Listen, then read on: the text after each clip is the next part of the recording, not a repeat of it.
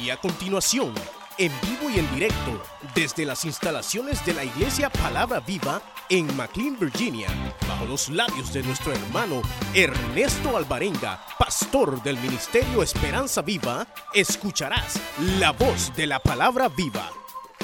Centrados en la persona de David. Amén.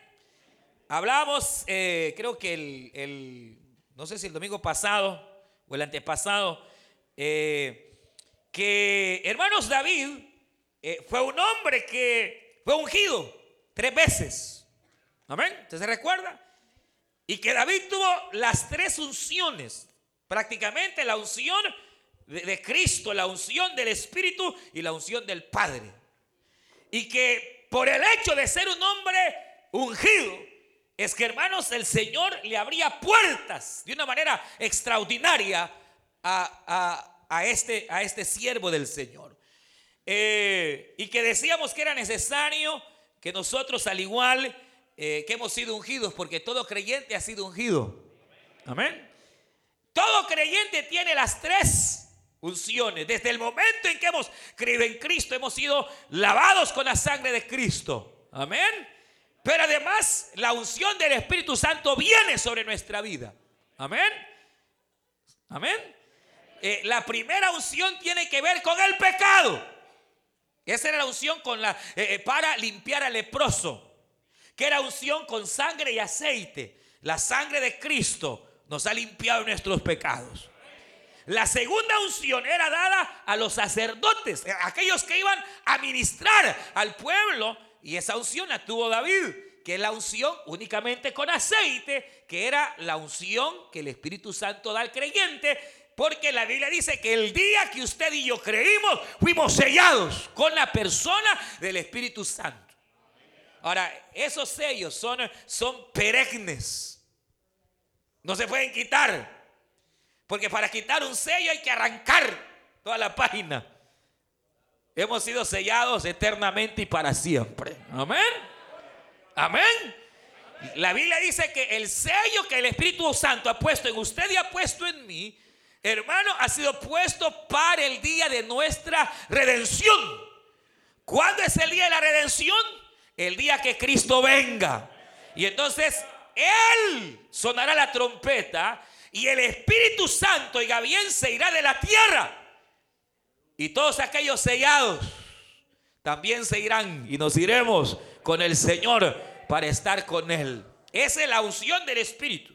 Ahora, a David lo ungieron tres veces y David tenía la tercera unción, que era la unción de confirmación del Padre, que es la unción de la presencia de Dios. Y esa es la que decíamos que a veces hay creyentes que la tienen y hay creyentes que no la tienen. Amén. Quedamos. La, la- unción, la presencia de Dios, Padre, la, la presencia de Dios, la unción tercera, la externa, no todos la tienen. Algunos caen mal de entrada, de verdad. Y no por su apariencia, sino porque no está la gracia de Dios en ellos. Es como el creyente que de repente cae en pecado. Se ve, hermano. Aunque quiera ocultar, se ve. Hay algo ahí que no está bien, que es la gracia del Señor que se ha ido. Pero igual así como esa gracia se va, cuando uno viene, aleluya, y se reconcilia y se arrepiente de sus pecados, la presencia de Dios puede volver a nuestra vida para que andemos con el Señor. ¿Sí? Pero eh, eh, eh, esa presencia es la que hace que muchos creyentes sean diferentes a los demás. Y que en el trabajo comienzan a ganar gracia. Y donde están empiezan a, hallar gracia. Y, y se ven lindos, aunque tengamos cara fea, pero nos vemos bonitos. Pero es- la presencia de Dios. Y, y- y hay gente que dice, bueno, pero es que usted tiene algo especial. Y a veces ni siquiera ha dicho que es evangélico, ni siquiera ha dicho que es cristiana, pero la gente ve. Esa es la presencia de Dios. Y nosotros tenemos que tener esa gracia, esa mentalidad de que somos ungidos, hermanos. Amén. ¿Cuántos ungidos hay? ¿Cuántos ungidos hay? Esa es la unción que nos abre puertas.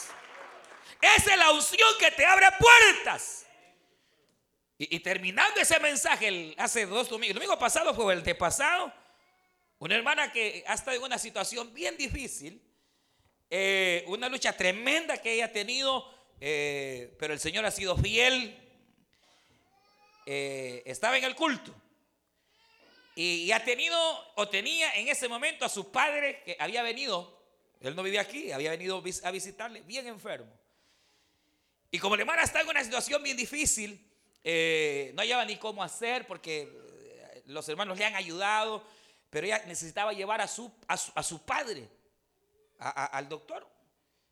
Y entonces, este, habló con mi esposa, logramos ahí recoger una ofrendita eh, para que llevara al papá. Y se fueron. Y llegaron. Y, desde que llegaron, eh, ella iba eh, con miedo, pues, decía, ¿cuánto nos irá a costar, nos irá a alcanzar lo que nos dieron? Decía el hermano. Y atendieron al papá, lo atendieron de maravilla, dice. Le hicieron todos los exámenes, pero ella con miedo, porque mira alcanzar, decía la hermana, pero de repente se acordó del mensaje y dijo, yo soy ungida de Jehová. Nosotros somos ungidos de Jehová. Y empezó ella en su corazón, nosotros tenemos la unción del santo. Dios está con nosotros, Dios está. Mire hermanos, la hermana da el testimonio que cuando ella llegó, ya al final, como a las seis de la tarde, a la ventanilla, para ver cuánto le iban a cobrar. La de la ventanilla le dice, ustedes no deben nada. Diga gloria a Dios, hermano. Diga gloria a Dios. Ella diciendo, nos irá a alcanzar. Mire cómo es el diablo. Pero de repente, de repente se acordó de que era ungida. Y al ungido se le abren puertas que a otros se les cierran, hermano, Dios le abre. Y hermano, cuando llega a la ventanilla y le hicieron examen de todo. ¿Usted sabe cuánto cuesta ir a una consulta, a un hospital o a una clínica y que le hagan todos los exámenes? Hasta la medicina le dieron.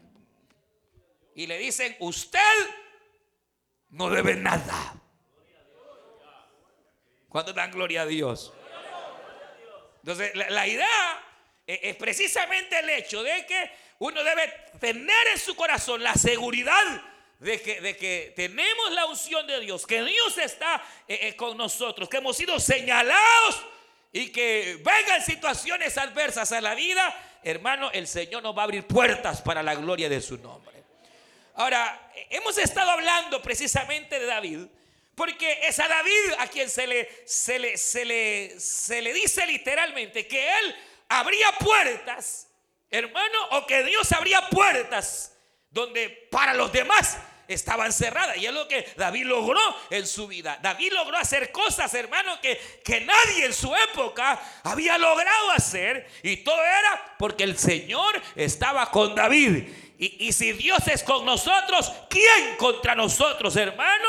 Eh, sabemos y estamos seguros que el Señor ha de respaldarnos. Entonces, por eso estamos en David. Porque, hermano, David tenía esa llave, es única, es única. Eh, el mismo Señor Jesucristo dice, yo tengo la llave de David y yo soy el que abro y cuando yo abro nadie cierra y cuando yo cierro nadie abre.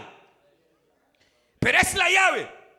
Ahora, ¿qué es la llave? Son actitudes. Y cuando vemos la vida de David, David tuvo actitudes tremendas que hicieron que el Señor le abriera caminos y sendas que antes para otros estaban cerradas. Ahora, hermano, cuando, cuando se piensa obviamente en esto, hay un detalle que es el que me llama la atención también en torno a esto.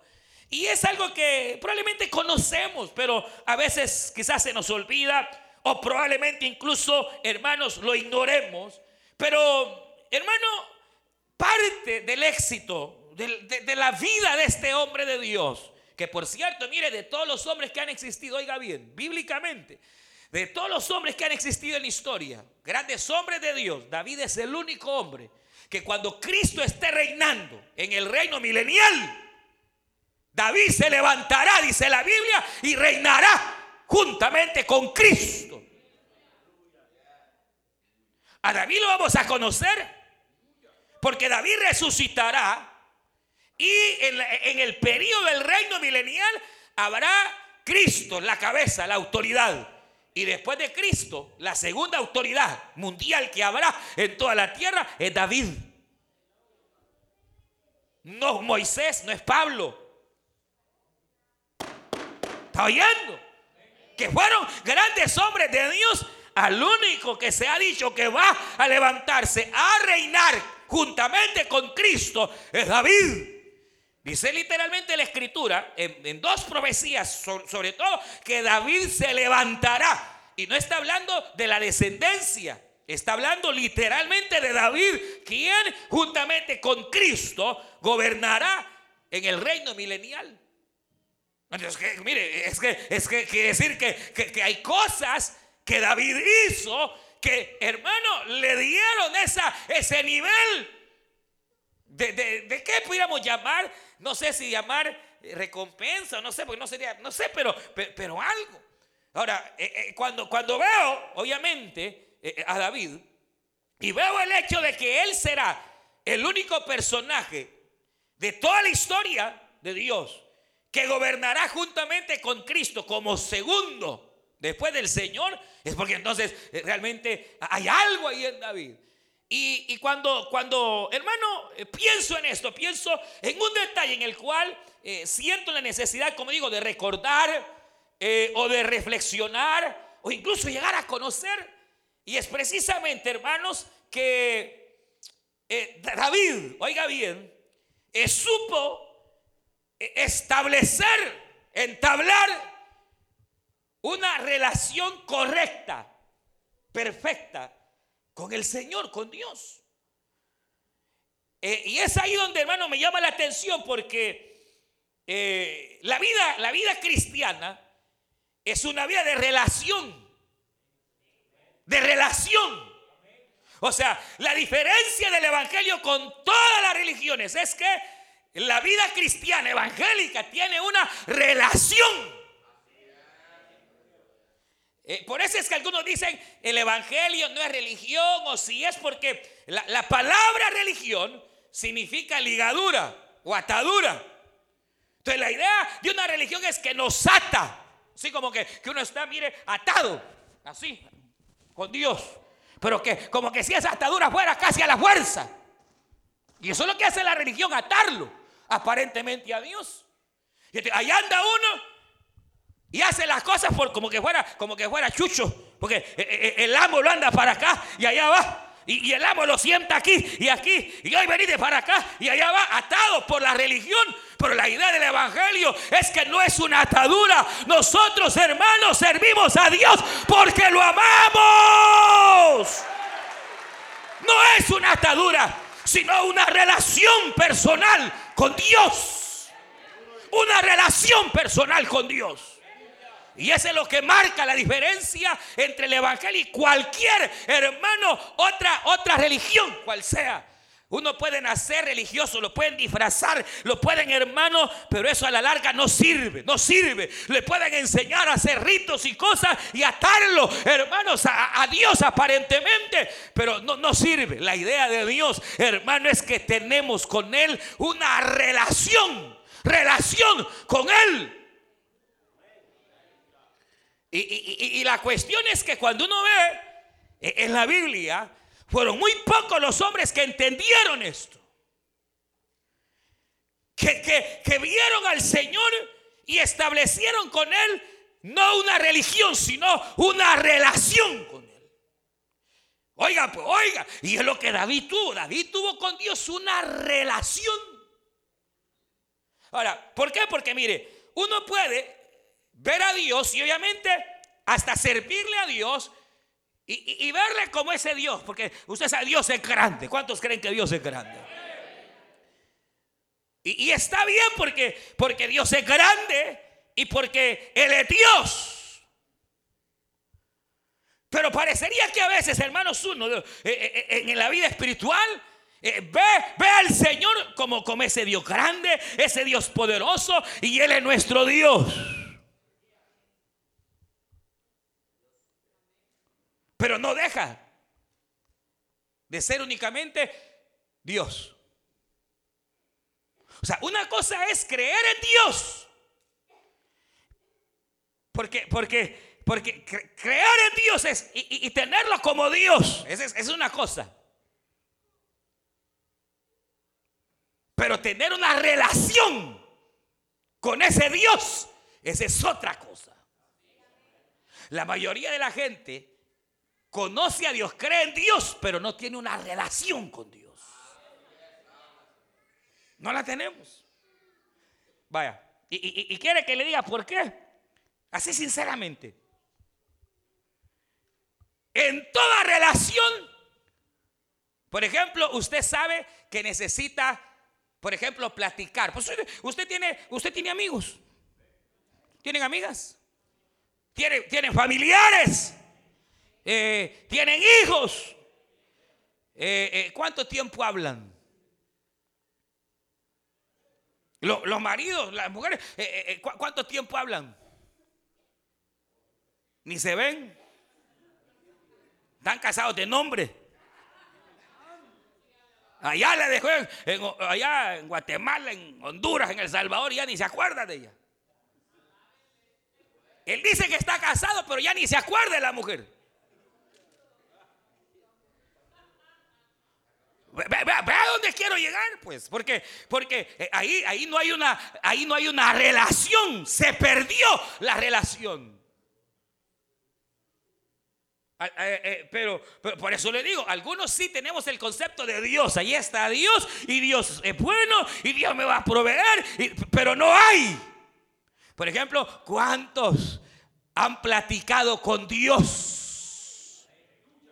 En esta semana, hermano, apartarse de las cosas que hay diariamente para entonces platicar con Dios y estar con Dios y estar con Él. No levante la mano. En otras palabras, ¿cuánto tiempo usted ha dedicado a la oración? Ya ve que le digo que, que, ustedes y yo a veces somos igual que la mayoría de gente, hermano. Que nos hacemos religiosos, hermano. Mire, hay gente que, como usted, que, que a veces Dios es un amuleto, hermano. Solo cuando viene el problema y se acuerdan que hay Dios. 9-11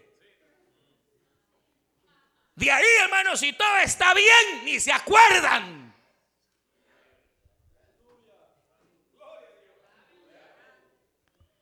¿Me, explico? No, usted no, usted, yo sé que usted sí, los, del otro culto, pero, pero, la, mire, la cuestión es que, es tremendo porque, porque parecería que Dios es solo para que me dé, para que me bendiga. Para que, para que eh, cuando eh, algo pasa ahí, Señor Dios mío. Pero de ahí, hermano. Eh, por, por, decirle, la idea de una relación con el Señor es que así como yo le voy a hablar, también Él me va a hablar. Y para que Dios me hable, a veces me habla a través de la Biblia. ¿Cuántos o cuánto tiempo usted ha dedicado esta semana para leer la Biblia? Ni la llave hoy que venía para acá. Entonces, e, eso, eso es ser religioso. Hermano, eh, si usted, en todas estas, mire, ¿cuántas, ¿cuántas horas hay en el día? 24 horas. ¿Cuántas horas habrán en una semana? 24 por 7. 490 horas, no sé, 500 horas. ¿Cuántos? 60 minutos por 540, mil, dos mil, miles y miles de minutos. ¿Cuántos minutos dedicó usted para leer, aunque sea una porción de la Biblia? Eh, eh, ahora, entonces quiere decir que usted es un religioso que no tiene relación con Dios. Y, el problema es que la mayoría de los creyentes hoy Así somos. A veces. En donde hermanos se nos olvida que la idea, la idea no es una atadura, la idea es que hermano le hemos conocido, le hemos creído y que hermano tenemos una relación con Dios. Ahora, esa relación la tuvo David. David sí, a diferencia de la gente de su época, David encontró en Dios una relación con él. Por ejemplo, usted sabe, la relación con Dios es personal, hermanito. Es personal. Aquí no se trata que mi mamá, mi papá, mi mujer, mi, mi marido es un hombre de oración, sí, pero ¿y usted? No se trata de que eh, viera que, que, no, no, no, no, no. La relación con el Señor es de carácter personal, hermano. Es de carácter personal. No, es, no se trata, hermano, de, de, de, de qué. De ver cuánto el otro ha hecho. No, no, e, es uno con Dios. ¿Usted sabe? Uno de los principios de la relación con el Señor es que es personal, personal, personal. No, ahí no hay posiciones. Ahí no hay cuestión de, que yo soy líder o pastor. No, no, no. La relación con el Señor es de carácter personal. Es individual. Usted sabe, como usted lo ha dicho, es que la salvación es personal, porque la salvación es personal, ¿sí o no? La relación con Dios igual. Yo no puedo andar detrás de usted. Ya oró, ya leyó. ¿Cuánto? No, no puedo. Ni usted puede andar detrás de mí. Yo no puedo estarlo eh, eh, puchando todo el tiempo para, para ver si, si ya leyó, si ha orado, si se ha acordado de su Señor o no. Cada quien. Y, y, qué bueno cuando uno se ayuda y que la esposa le ayuda o el marido o usted como padre, mira, que darle.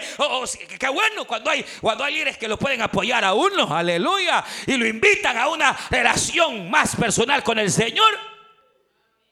Pero la cuestión es que es individual. La mujer de Lot no conocía al Señor. Venía al culto. Pero no lo conocía. Y cuando se da el bombazo, hermano, de que cae fuego sobre la tierra allá de, de Sodoma y Gomorra, hermano, la orden era, camina hacia el frente y no vuelvas atrás. Y usted sabe, eh, aquel Lot Caminó, pero su mujer vio hacia atrás. Que no tenía, ella no tenía ninguna relación personal con Dios. Y el otro la había perdido. Y por misericordia lo salvaron. Porque Abraham sí tenía una relación personal con el Señor. Uno, puede ir marcando, hermano, cómo la relación con el Señor se vuelve obviamente de carácter individual, de carácter personal. Y entonces aquí la, la, no es cuestión de estar viendo eh, si, el otro, si el otro ayuna, si el otro ora, el otro no se congrega. Cada quien le va a dar cuenta delante del Señor. Por eso aquí no se trata de estarle viendo la vida del otro, o qué hace la fulana, o qué hace el fulano. Es mi relación con Él porque Él lo hace de la misma manera. La relación que Dios tiene es cierta y una relación global. Eh, eh, eh, somos el pueblo del Señor, ¿sí o no? Pero Dios también tiene una relación personal con usted, con usted, con usted. O sea, yo yo pude haber venido a orar una hora delante del Señor y, y, y, expresarle mi amor, pero a Dios no le basta. Porque vino el hermano fulano, la hermanita y estuvo aquí. Él te quiere a ti como también a ti, como también a ti, como también a ti, como también a ti, como también a ti. Porque la relación de Dios con su pueblo, Él no la ve en un sentido global. Por eso, hermano, la figura de la iglesia es una mujer, una novia que se está preparando para recibir al esposo, aleluya, en aquel encuentro. Por, por eso la iglesia Dios a la iglesia la ve como una mujer en un sentido figurado de que es una relación personal, individual. Y su naturaleza es tan tremenda, porque la naturaleza, la cuestión es que la naturaleza de Dios es una naturaleza amante.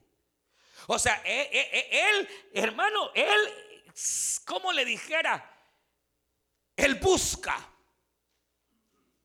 adoradores él busca adoradores. Yo no sé cómo ve esto, pero, pero, ¿por qué busca uno? Porque necesita. Si usted no necesita, no busca. Pero usted busca porque necesita.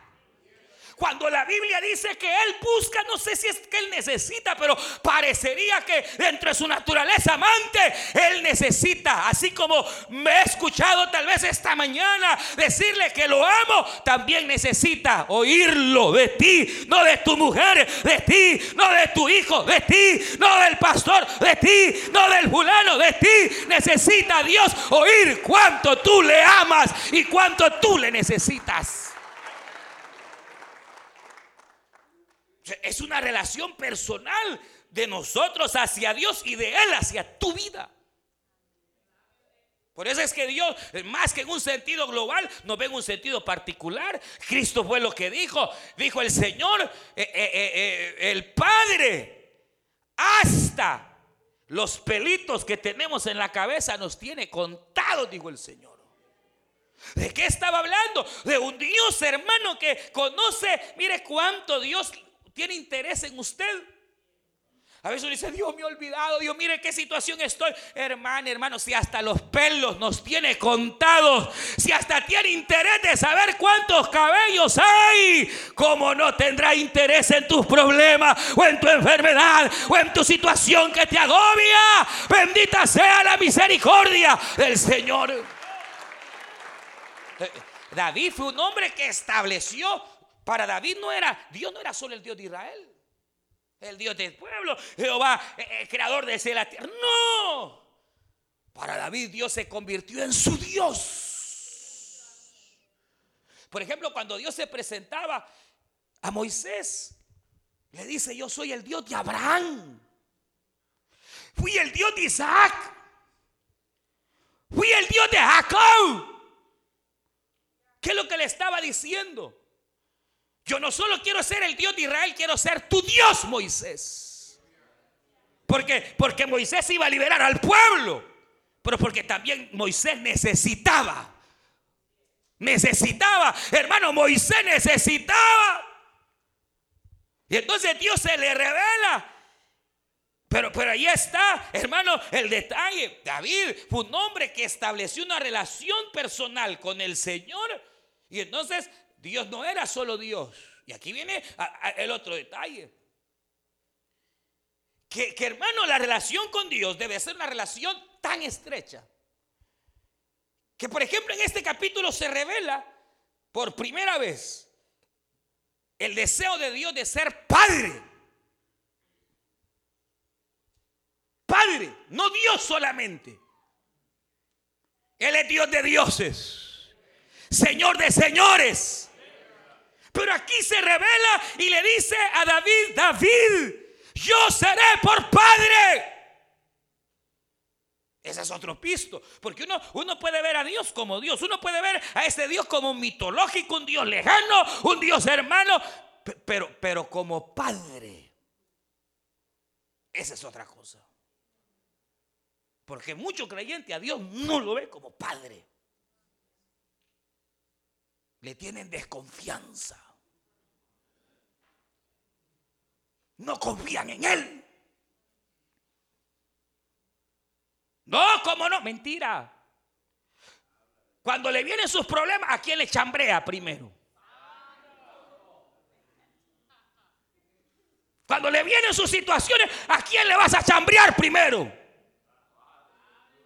Cuando tú tienes a Dios por Padre y sabes que tu relación es personal y es una relación de Padre, hermano, cuando vienen las situaciones que te afligen, tú no corres al vecino, tú no corres donde tu mujer, tú corres al Dios, aleluya, que te ha llamado, aquel que te ha adoptado por Padre y a Él tú le confías.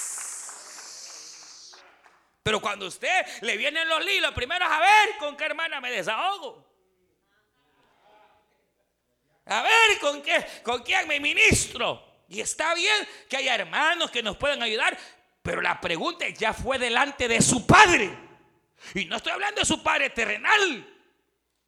Hermano, e, e, e, ese, ese es un misterio. Mire, yo voy a explicar algo. Para Israel, Dios era Dios nada más poderoso, grande, majestuoso. Pero nunca Israel vio a Dios como un padre. A Jesús, a Jesús lo mataron Porque él dijo ser hijo de Dios y que Dios era su papá. Ese grado de relación fue el que llevó a Cristo a que lo condenaran, hermano. Porque hasta entonces nadie había dicho abiertamente, nadie se había declarado ser hijo de Dios aparte de David.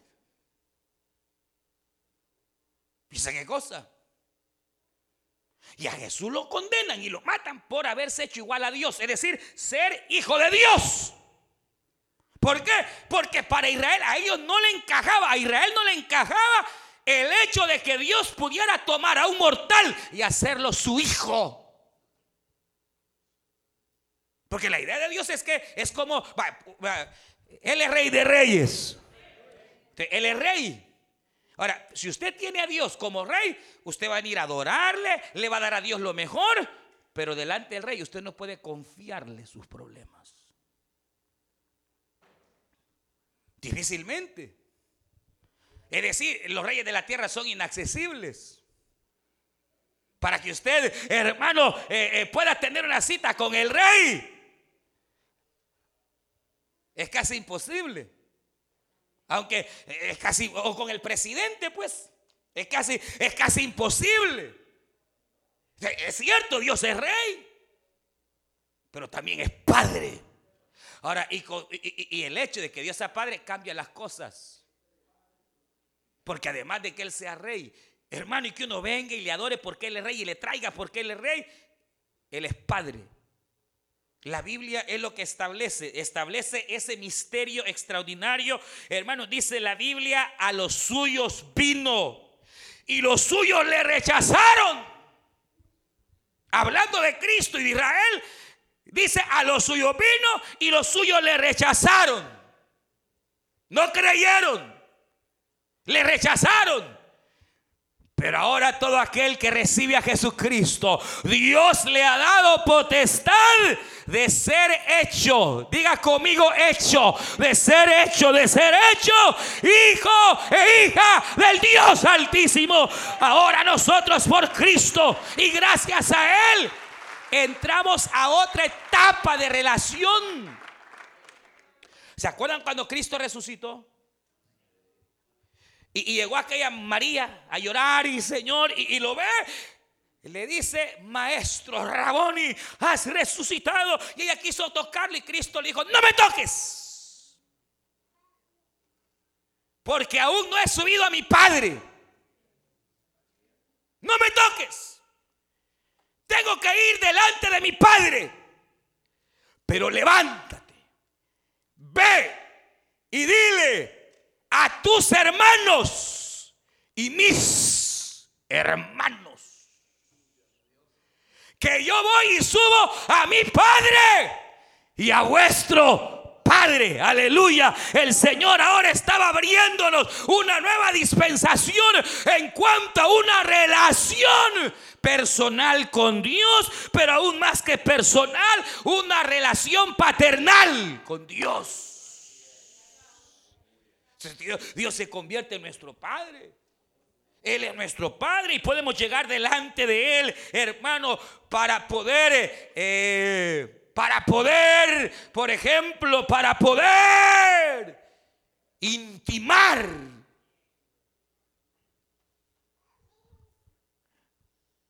Mire, en toda relación puede haber confianza, pero casi nunca hay intimidad.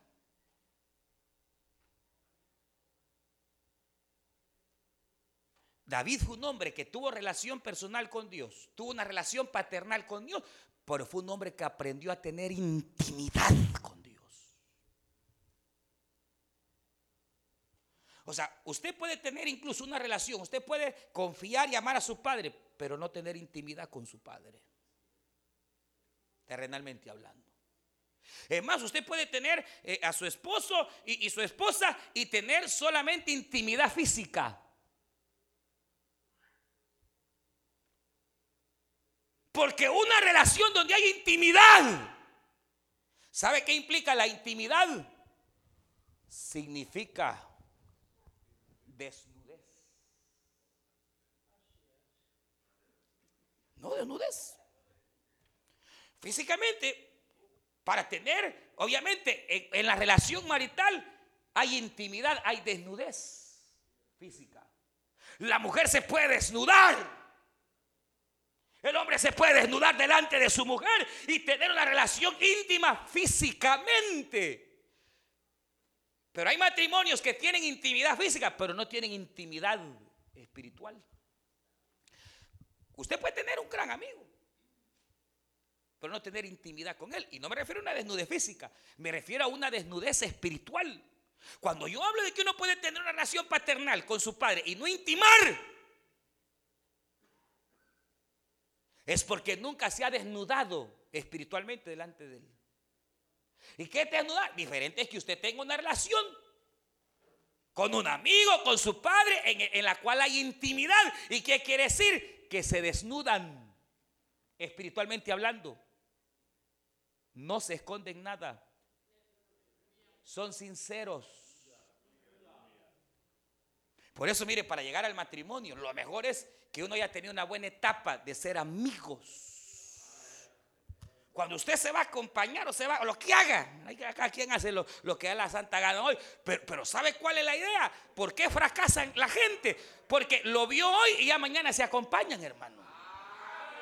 Oiga, oiga, el problema es que cuando usted tiene tiempo para conocerse tal y como es y que la conozcan tal y como es y, que el hombre se dé a conocer tal y como es y así conociéndose tal y como son se siguen amando y siguen enamorados. Eso va a ser una bendición. Porque el amor cubre multitud de defectos.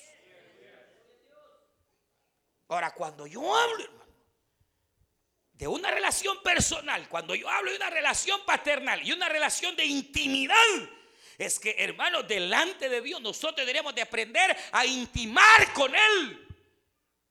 Por ejemplo, eh, eh, eh, David, hermano, en los salmos se, se ve cuando David intimaba y era tan sincero con Dios, hermano, pero sincero. Hay salmos, hermano, que lo sorprenden a uno. Por ejemplo, un salmo cuando se habían levantado los enemigos y David ah, ah, dice que su corazón está turbado, con miedo, temor, y le dice el Señor, y le dice al Señor, Señor, si me dieras alas para desaparecer de este lugar. Eh, eh, cuando, cuando Salmo 51, hermano si es que David le decía, contra ti, solo contra ti es pecado, Señor. Uno es bien raro porque quiere ocultarle el pecado a Dios. ¿Y cómo se lo va a ocultar, hermano, si Dios todo lo ve y todo lo sabe? Nada de oculto delante de Él.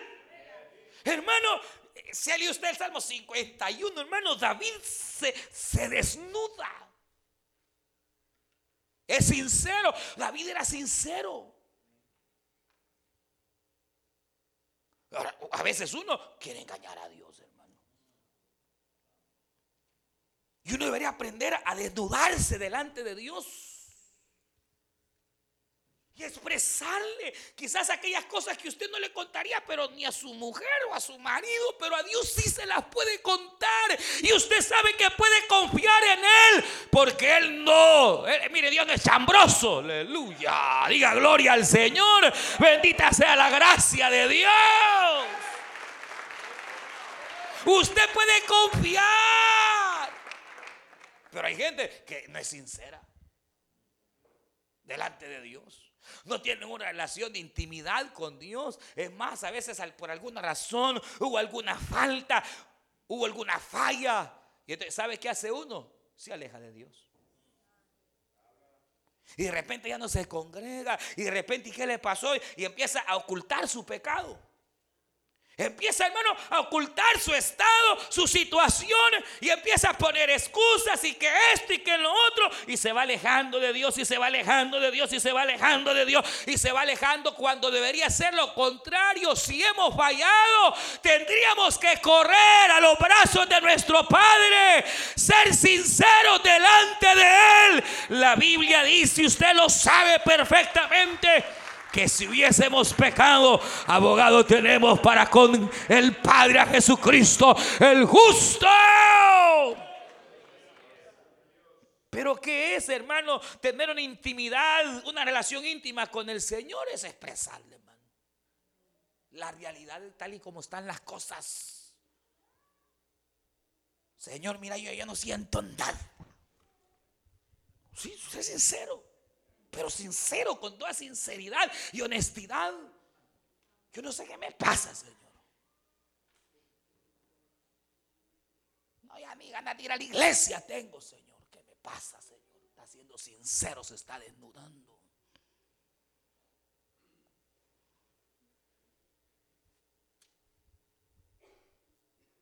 Hermano, eh, eh, eh, no se puede de otra manera. Porque a Dios no le podemos jugar la vuelta. Él lo sabe todo, Él lo conoce todo. Delante de Él estamos desnudos, hermano. Y no tenemos, hermano, eh, mire cómo es Dios, usted sabe. El, mire, Dios es tan bueno. Eh, eh, dice, dice, dice, usted sabe el Padre nuestro, Padre nuestro que estás en los cielos. Santificado sea tu nombre. Usted lo conoce el Padre nuestro. Dice, el pan diario dándolo hoy y perdona mis deudas. Fíjese cómo va el concepto. Señor, dame el pan y perdóname. Nuestro concepto es al revés. Si me perdonas, yo sé que me vas a dar. Y si no me perdonas, yo sé que no me vas a dar. Ese es el concepto. Pero el Padre nuestro dice al revés, el pan dámelo, Señor. Me decía un hermano un día eso, yo le llamaba porque ya no ha venido. Y mi hermano, y es que yo me alejaba, me decía, y lo sabe que no entiendo, que hoy que me he alejado, viera que el Señor me ha bendecido tanto que yo digo que, que a saber si no soy hijo de él, me dijo.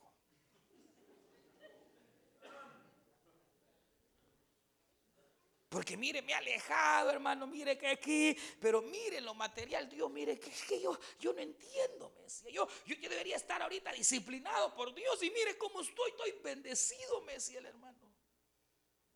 Yo le decía, mire, hermano, a veces en los momentos cuando uno más lejos y más le ha fallado, es cuando Dios más lo bendice a uno, le dije. Pero con eso no se está diciendo cuánto nos ama y cuánto nos ama. Y cuánto el Señor nos ama. Y si, claro, si usted no reacciona pronto, hermano, pues yo no sé, le dije. Pero a veces, hermano, eh, nuestro concepto es ese. Pero, pero, pero la idea eh, es, hermano, el de llegar a ser sincero. Llegar, hermanos, a tener toda sinceridad con el Señor. Y aquí viene otro detalle, hermano que en esto de la relación que es personal, que en esto de la relación con Dios que debe ser como padre, que en esto en donde nuestra relación debe de intimar con Dios y le podemos decir la verdad de lo que sentimos. Aquí viene otro detalle, hermano. Que todo creyente, usted y yo, hermano, debemos aprender, eh, ¿cómo le diría? Eh, yo sé que, esto tal vez usted lo sienta raro, pero, pero mire, hermano, yo sé que uno le da miedo a la soledad. La mayoría de gente le da miedo a la soledad. Uy, me voy a quedar sola, uy, me voy a quedar solo. Y le da miedo a la soledad. Pero sabe algo, en cuanto a la relación con el Señor, hermano. A veces es necesario los momentos de soledad. Porque es en esos momentos de soledad cuando la misericordia y el poder de Dios más se revela, hermano. Cuando David fue llamado por rey, él no estaba con sus hermanos. Allá solo. Animalitos eran sus compañeros. Cara de oveja tenía ya David. Por eso cuando el pasaje eh, eh, le dice el Señor a David, te tomé del rebaño, allá, de lo, de lo último donde estabas. Mire, hermano, la vida de David fue una, vida que se caracterizó mucho por la soledad, porque él tuvo que andar huyendo y, andar en cuevas. Pero a veces ahí en esos momentos de soledad era cuando más se encontraba con Dios, hermano. ¿Cuándo encontró Dios a Moisés?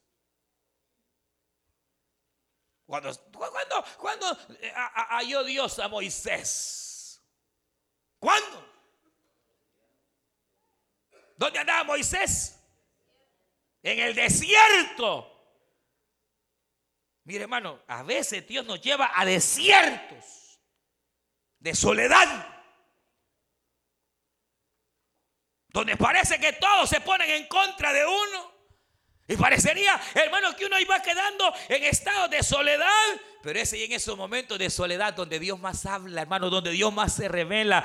Ahí fue donde Dios se apareció a Moisés cuando él estaba solo en el desierto. Allá él vio una zarza que ardía y no se consumía y le llamó la atención. Y cuando él llegó, era Dios que le dijo, Moisés, Moisés, quita el calzado donde estás, porque el lugar donde estás es santo. Mire, a Ana, ¿cuándo Dios se le reveló a Ana? Ella subía todos los años al templo a adorar. Allá iba detrás de su marido, detrás de la penina. Allá iban todos al templo. Un día llegó ella sola, solita. Solita. Es que mire esos encuentros con Dios a solas, hermano.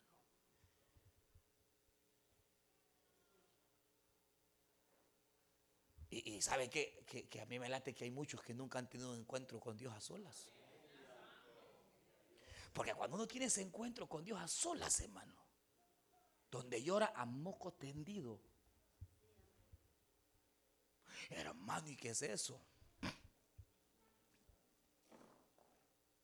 Es intimar. Donde hermano no, no, no conoce a nadie, no, no, no, ahí no tiene hijos, ahí no tiene marido, ahí es solo usted y Dios solas. Y un día Ana se fue sola. No fue con el carna, se fue sola al templo. Y allá estaba solita, no había nadie más. Llorando, llorando, llorando aquella mujer sola por su pena, porque Penina la hostigaba. Y le decía, mira cuántos hipotes me ha dado el Señor a mí a vos nada. Ya no aguantaba, me imagino esa Ana. Dice que balbuceaba, parecía borracha aquella mujer balbuceando. Señor, mira, ya no la aguanto esa penina, Señor. Haz algo con ella, mira cómo me hostiga, Señor. Me, me ha hecho sentir tan mal, me hace sentir tan humillada, Señor ten misericordia de ella, Señor. Yo, yo solo te ruego, dame aunque sea un hijo, Señor. Y si me lo diera, yo te lo voy a entregar para que todos los días de tu vida te sirva a ti, Señor. Pero por favor, ayúdame sola, sola. Porque aquí, cuando uno va a recibir al Señor, no que lo trae. Usted tiene que venir solo y sola.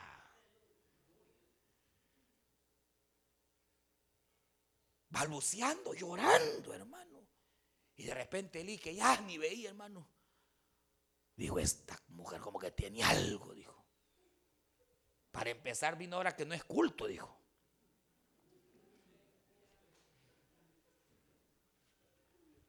Se vino antes del culto. Algo le pasa, algo, le picó, dijo. Porque la mayoría llegan después de que empezó el culto. Y llegó antes de que empezara el culto, hermano. Entonces, esta mujer algo tiene, dijo. Y cuando se le acercó, veía que balbuceaba, que lloraba y que esta mujer ebria ha venido, dijo él. Y va, la interrumpe, mujer, no es hora del culto. Y además vienes borracha. ¿Qué te pasa, mujer? Y Ana dijo, no, mi señor. Lo que pasa es que ando amargada, le dijo. Tengo amargura de alma. Ya no aguanto la situación en mi casa, le dijo. Ya no soporto, le dijo. Necesito que Dios me dé un hijo o me muero. Mujer le dijo, perdonale, y pensé que estaba borracha, pero no está borracha. Vine a orar por vos y le puso la mano y le dijo, Jehová te conceda lo que has pedido en tu corazón. Ay, aquella mujer se fue feliz, hermano. Pasó ya la victoria secret, aleluya. Hermano, sí. Y cuando va llegando el cana hasta olor a rosa, ¿qué, qué pasa aquí? Dijo, se bañó esta vez, dijo.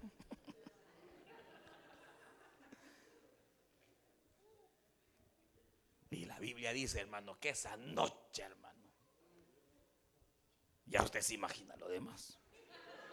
Pero lo que la Biblia dice es que quedó encinta. El Señor le respondió cuando ella estaba sola con Dios.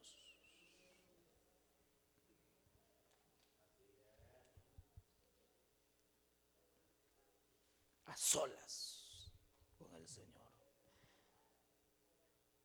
Ya sé cuánto no está solas con Él, ya, hace rato, Ya se le había olvidado. Pero bienvenido esta, esta tarde, hermano. Porque Dios nos llama. No a tener una religión, no, no, no, no, no. Sino a tener una relación personal con Dios, con Él.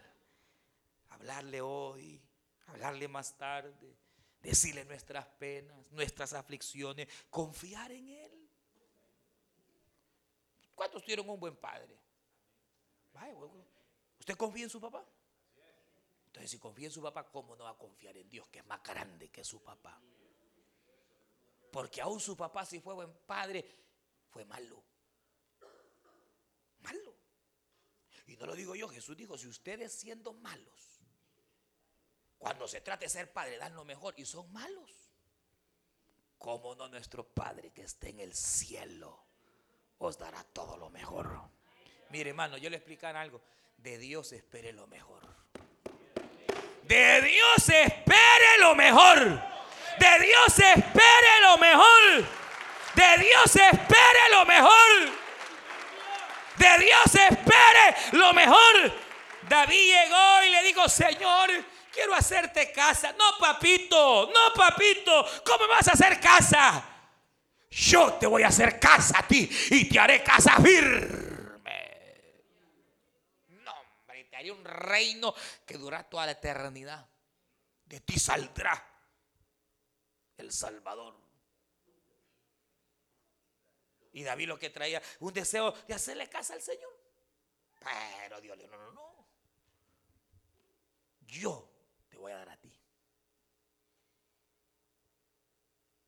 ¿Sabe por qué a veces Dios no, no nos da? Porque mucho le pedimos, hermano. Tráigale a Dios y Dios le va a dar. Vamos a orar. Cierre sus ojos.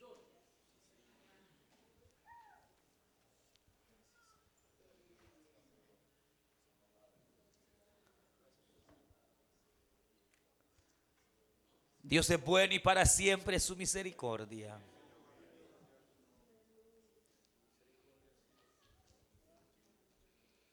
Yo le haría una pregunta esta, esta tarde. ¿Cómo está su relación con Dios? ¿Has conocido ya al Señor como tu Padre?